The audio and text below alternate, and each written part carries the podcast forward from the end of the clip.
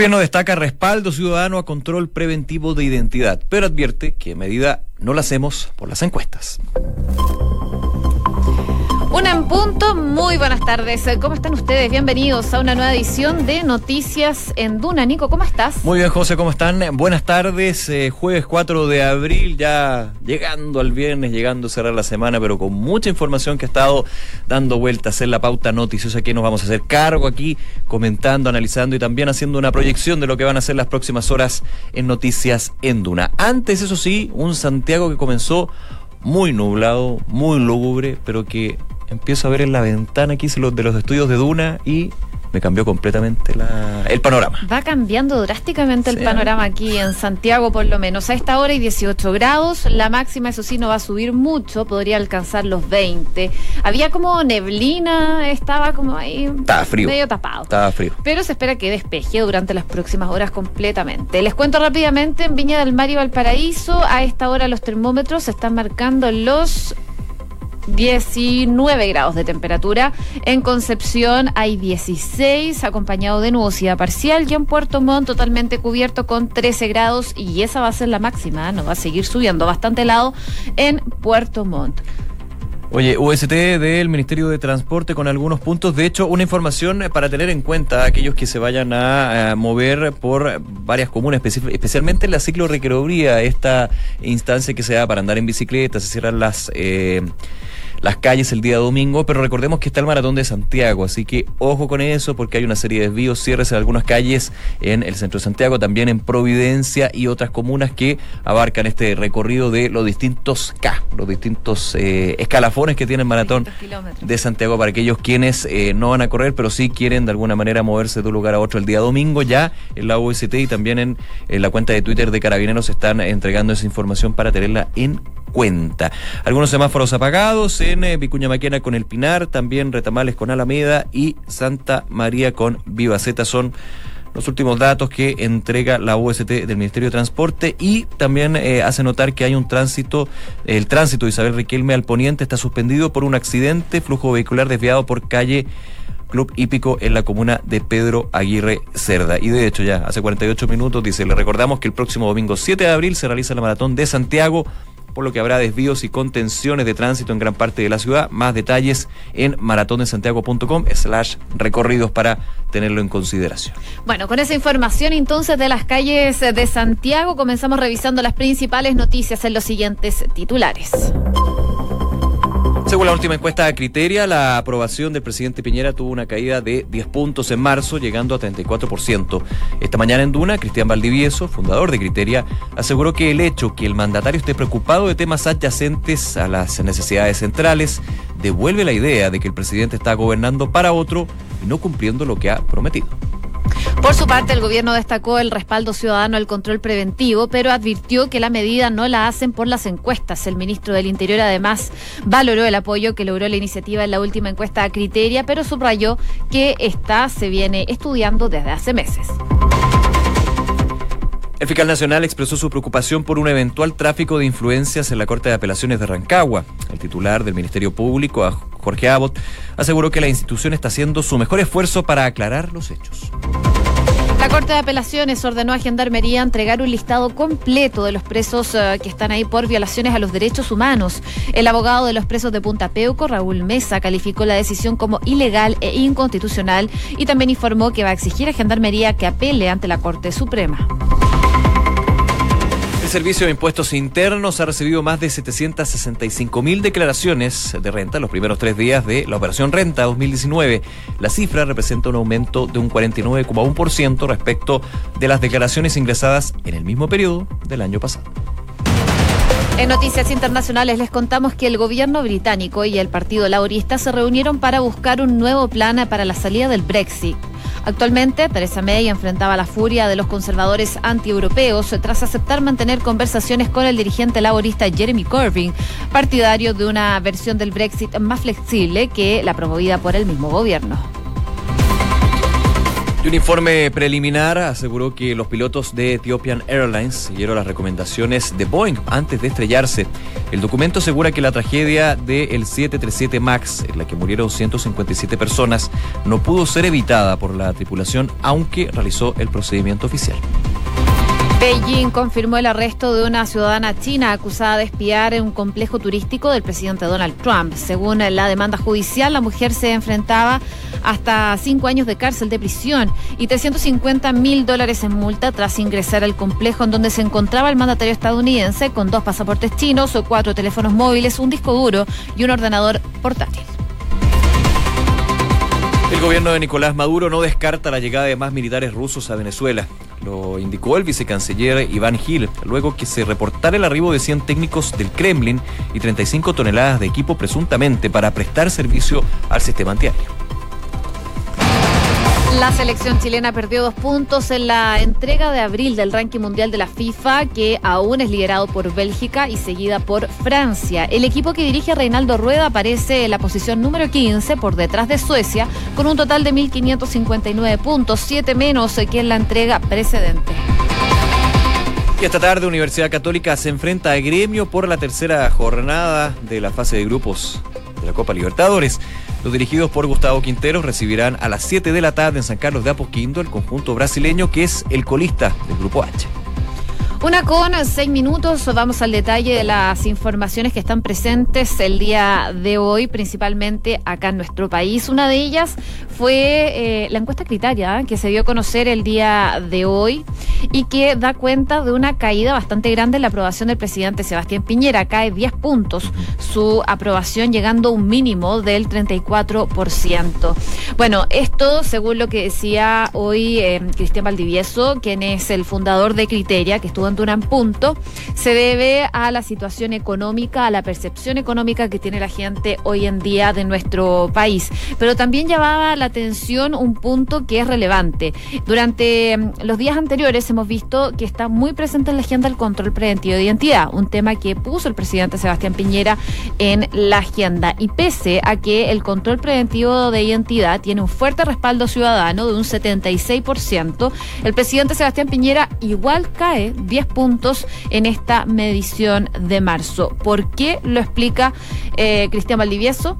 Lo explicó más bien en Duna en Punto. Escuchemos lo que dijo el presidente instala con mucha fuerza o reinstala un tema que es una preocupación muy, muy acuciante desde el punto de vista ciudadano, que tiene que ver con la delincuencia y con la inseguridad, entonces lo instala con fuerza. Al instalar el tema, de alguna manera, vuelve la gente a pensar mucho en el tema de la delincuencia, en el tema de la inseguridad. Yo te digo, no pienses en un árbol, lo primero que vas a hacer es pensar en un árbol. Entonces, vuelve a pensar en eso. Entonces, después yo te digo, ah, dado que tenemos este gran problema, eh, el árbol no está dejando ver el bosque, talémoslo. Entonces todo el mundo dice, bueno, sí, vamos a apoyar el control preventivo de identidad, ¿te fijas?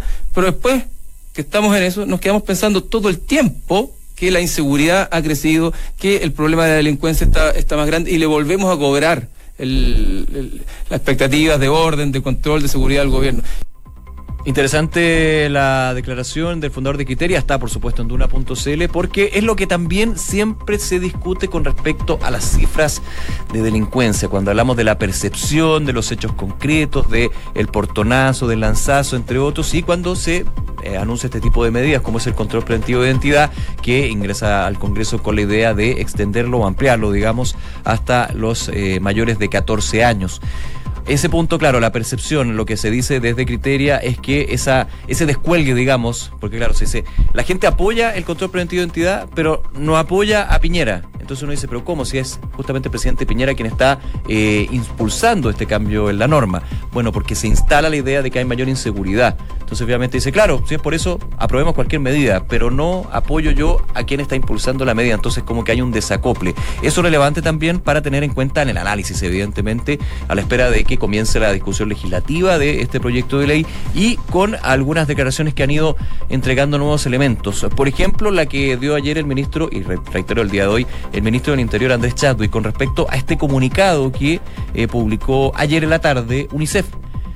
Cinco eran cinco o seis párrafos, pero el cuarto párrafo, si no me equivoco, decía lo siguiente, que el, eh, el, cambio normativo que estaba impulsando el gobierno contravenía la Convención Internacional de Derechos del Niño.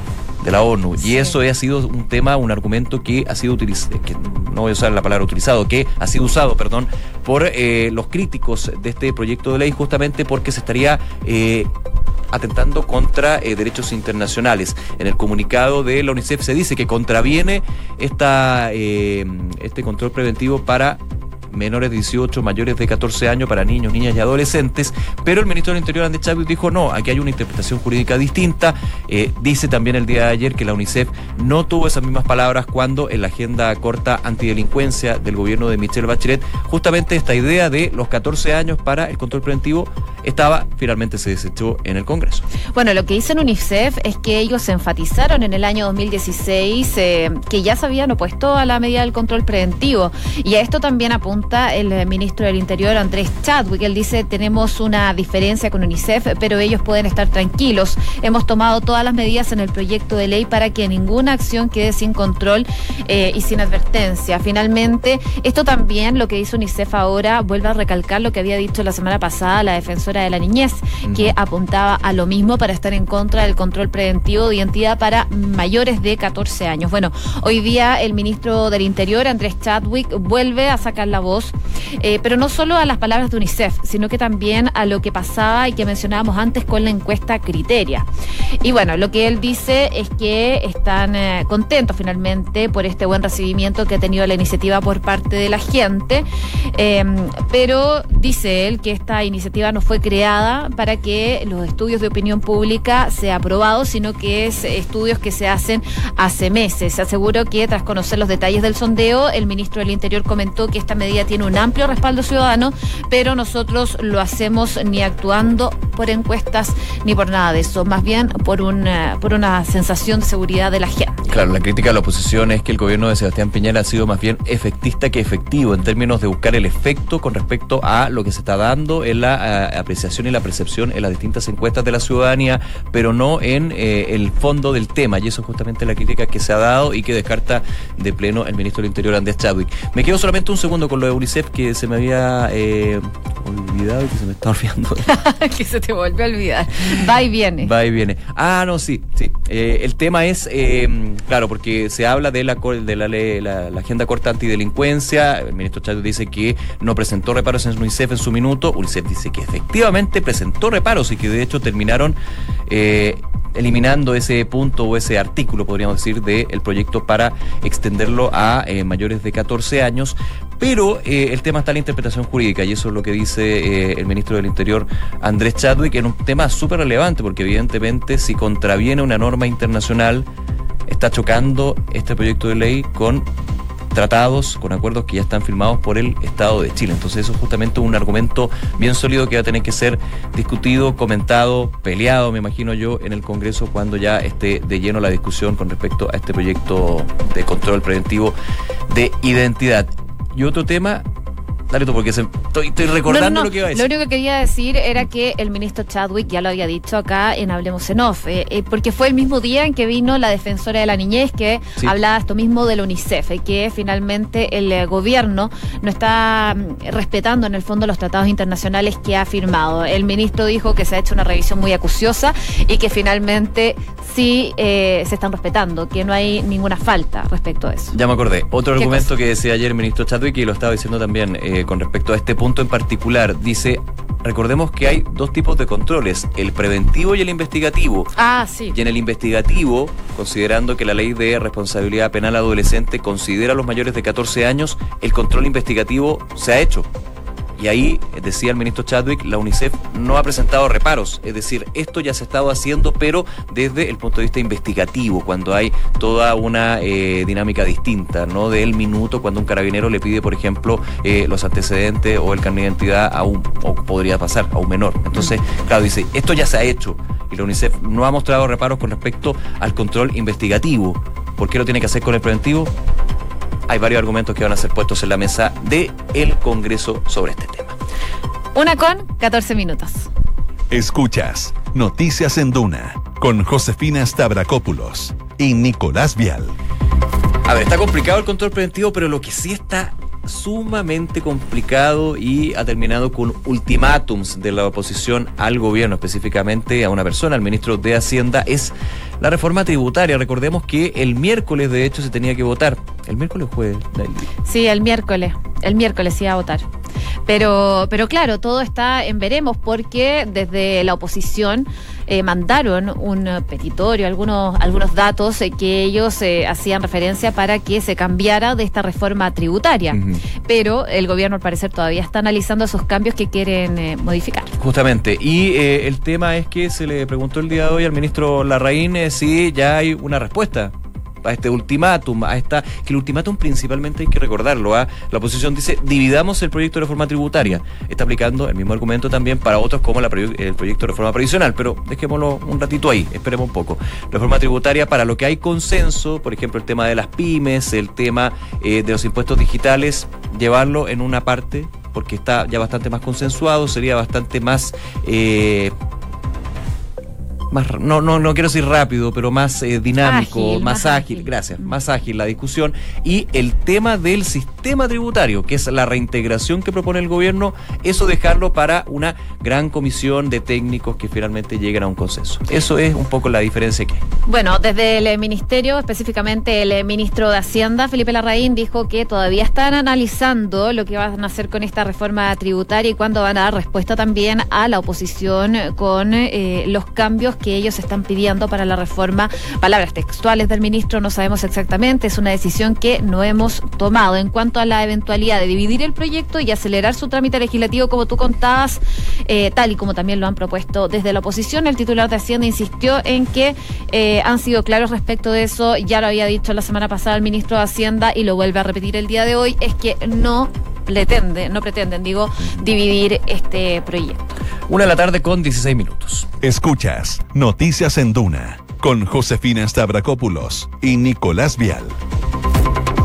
Queremos eh, pasar a otros temas eh, también porque eh, se están renovando los contratos del Transantiago, pero hay novedades respecto a estas renovaciones.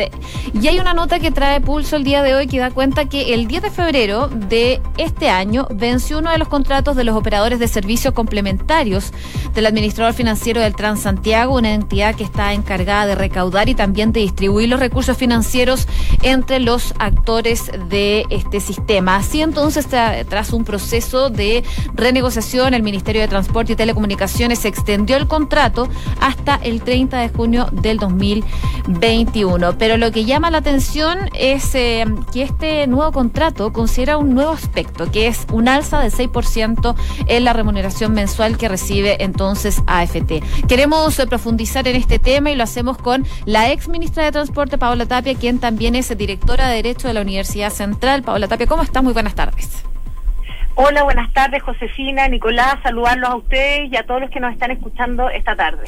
Paula, eh, ¿está en lo correcto el gobierno de aumentar en un 6% la remuneración al administrador financiero del Transantiago para partir la conversación? Bueno, lo primero que tenemos que señalar es que este contrato, como ustedes daban cuenta, venció el 10 de eh, febrero y por lo tanto lo que en rigor jurídico correspondía realizar y lo que mandata la ley es hacer una licitación, un concurso público, transparente, en que distintas entidades podrían haber participado en él y haberse adjudicado eh, conforme a la norma entonces este proceso. Cosa que no se hizo. Contrario censo, efectivamente esto no se hace, se opta por prorrogar el contrato existente, lo que sin duda no es una buena noticia porque eh, lo primero, se genera un alza que aparece patente en la noticia de 600 UF, un 6%, pero además esto no se condice con las prestaciones porque AFT va a seguir haciendo lo que ya efectuaba, que es en la práctica y para los que nos están escuchando se entienda, es una caja pagadora. AFT percibe los ingresos y paga las distintas remuneraciones. Por lo tanto, si el sistema va a cambiar y se va a hacer una nueva licitación, que ojalá pronto, de buses y de operadores, da lo mismo cuál sea el mecanismo que en definitiva siempre AFT va a tener que cumplir esa función. Claro, el punto, Paula... Que aquí hay un retraso. Y un retraso, me imagino, por el siguiente aspecto, que cuando uno llama a una licitación, cuando llama a competencia para asumir este cargo, podríamos decir, o esta función de administrador de financiero del Transantiago, los competidores van a tener que bajar los precios y finalmente se puede optar por un mismo servicio, pero a un precio más, eh, más económico, podríamos decir, entre comillas, para el Estado o para el sistema. Sin duda. Por una parte tenemos que la normativa nos obligaba a licitar, cuestión que no se hizo y se prorrogó por dos años. Y en segundo lugar hay un alza de tarifas y solo quiero dar un dato. En el proceso anterior de licitación que nosotros impulsamos de la AFT, solo voy a hablar de la AFT que es lo que nos convoca hoy día, ¿cierto? Poníamos un techo que eran 9.000 UF. Es decir, además de que se había generado competencia y a lo mejor podríamos haber tenido menores costos naturalmente por el mercado, nosotros bajábamos el precio a 9.000 UF. Por lo tanto, no solo estamos hablando de 600 UF, estamos hablando de 1.600 UF más lo que habría costado eh, si es que en definitiva habría continuado el proceso de licitación que ya se había iniciado. Entonces, la mala noticia es que esto puede repercutir sin duda, eh, aun cuando suene marginal, en las tarifas a los usuarios, porque vamos aumentando costos por el AFT, vamos aumentando costos por la prórroga de sonda, que también presta un servicio complementario, vamos aumentando costos por el mayor valor que se le paga a las empresas de transporte público. Entonces, en definitiva, la falta de procesos de licitación repercute directamente en la tarifa y ya lo hemos presenciado porque hemos vivido de nuevas alzas de tarifa ya en el último tiempo. O sea, efectivamente, esto podría generar alza en los pasajes independiente de que se sabe que durante el tiempo se va aumentando el costo del pasaje para las personas, pero a lo mejor esta alza del 6% eh, podría repercutir también en, en los pasajes del Transantiago sin duda, puede repercutir la suma. Uno entiende que una mm. aislada, una prórroga aislada puede no generarla, pero la suma de prórrogas del, reitero, el sistema de buses, del sistema de sonda, que es el prestador de los servicios tecnológicos, van sumando entonces eh, en una situación que en definitiva no conviene al sistema de transporte público. Estamos conversando con Paola Tapia, directora de Derecho de la Universidad Central, ex ministra de Transportes. Paola, quiero llevarte a otro tema aprovechando el tiempo y esta conversación con Duna. Eh, la ley Uber, que sigue su trámite legislativo. ¿Cómo evalúas tú? Justamente fue un tema bien complejo para el Ministerio de Transporte en su minuto cuando distintas voces, especialmente de los taxistas, pedían justamente una regulación, una fiscalización a medios de transporte que en su minuto se dijo eran ilegales y hasta el día de hoy no ha cambiado esa frase. Efectivamente, eh, hay una ilegalidad hoy día de eh, esas prestaciones de servicios de transporte, pero hay un punto en común que obviamente hay que destacar, que es que eh, coincidimos todos técnicamente, políticamente, que es necesaria una regulación. Nosotros coincidíamos en que esta regulación era relevante porque los usuarios requieren alternativas y esto era algo que ya llegó y se instaló y lo importante era regularlo. Pero ¿dónde está la diferencia? Es en qué los vamos a regular. Y aquí la diferencia más importante tiene que ver con que el transporte público se regula precisamente para reducir las externalidades negativas. Y las principales externalidades negativas en el transporte son la congestión, la contaminación y la seguridad. Y eh, este proyecto de ley que avanzó en la Cámara de Diputados, que fue aprobado y ahora va al Senado, no contempla ninguna facultad para la autoridad para poder controlar el día de mañana en función de estas externalidades negativas. Esto es, si tenemos una explosión de vehículos con plataformas que generen mayor congestión, que generen mayor contaminación y que generen inseguridad, la autoridad carecería de una facultad explícita corresponde a la ley para poder regularla. Entonces, aquí hay una diferencia importante con el proyecto anterior y esto además está muy vinculado con el rayado de cancha. Si queremos hacer una normativa que por una parte permita aumentar y mejorar el servicio de taxis, también tenemos que hacer lo mismo respecto a estas plataformas, en pos del usuario que tenga alternativas seguras, no contaminantes y que contribuyan, como les decía yo, a medir la congestión. Entonces, creemos que ese aporte se puede hacer en el Senado, se puede avanzar de una mejor forma y de esa manera tener una mejor, un mejor servicio para los usuarios. Bien, Paola Tapia, ex ministra de Transporte y también directora de Derecho de la Universidad Central, le damos las gracias por haber conversado con nosotros en Noticias en Duna. Que tenga muy buenas tardes. Muchas gracias a ustedes, buena tarde para todos. Muchas gracias, buenas tardes. Oye, solo Sí. antes, eh, hablando de transporte y todo eso, de- destacar esta nota que salió hoy día en el Mercurio, que eh, dice que la congestión eh, está gatillando que Costanera Norte cobre 16 horas al día, tarifas elevadas en dos tramos. Impresionante. Bueno, lo que dice básicamente cobro la por nota. saturación. El cobro por saturación, Es, claro. es totalmente legal, pero discutible los contratos que... Es un contrato que firmaron con el Ministerio de Obras Públicas y que finalmente da cuenta que mientras más congestión, más se cobra eh, en el fondo por pórtico. Así que es un temazo igual. Y que siempre se dice que, bueno, si usted no quiere ir por la costa norte, siempre hay vías alternativas, pero al final ¿Hay qué? ¿Gastar más benzina o gastar más en TAC? Ahí El- uno tiene que evaluar. el clásico neteo. Una de la tarde con 25 minutos. Revisamos las principales eh, noticias. Según la última encuesta Criteria, la aprobación del presidente Sebastián Piñera tuvo una caída de 10 puntos en marzo, llegando al 34%. Esta mañana, en Duna en Punto, Cristian Valdivieso, fundador de Criteria, aseguró que el hecho de que el mandatario esté preocupado de temas adyacentes a las necesidades centrales devuelve la idea de que el presidente está gobernando para otro y no cumpliendo lo que ha prometido. Por su parte, el gobierno destacó el respaldo ciudadano al control preventivo de identidad, pero advirtió que la medida no la hacen por las encuestas.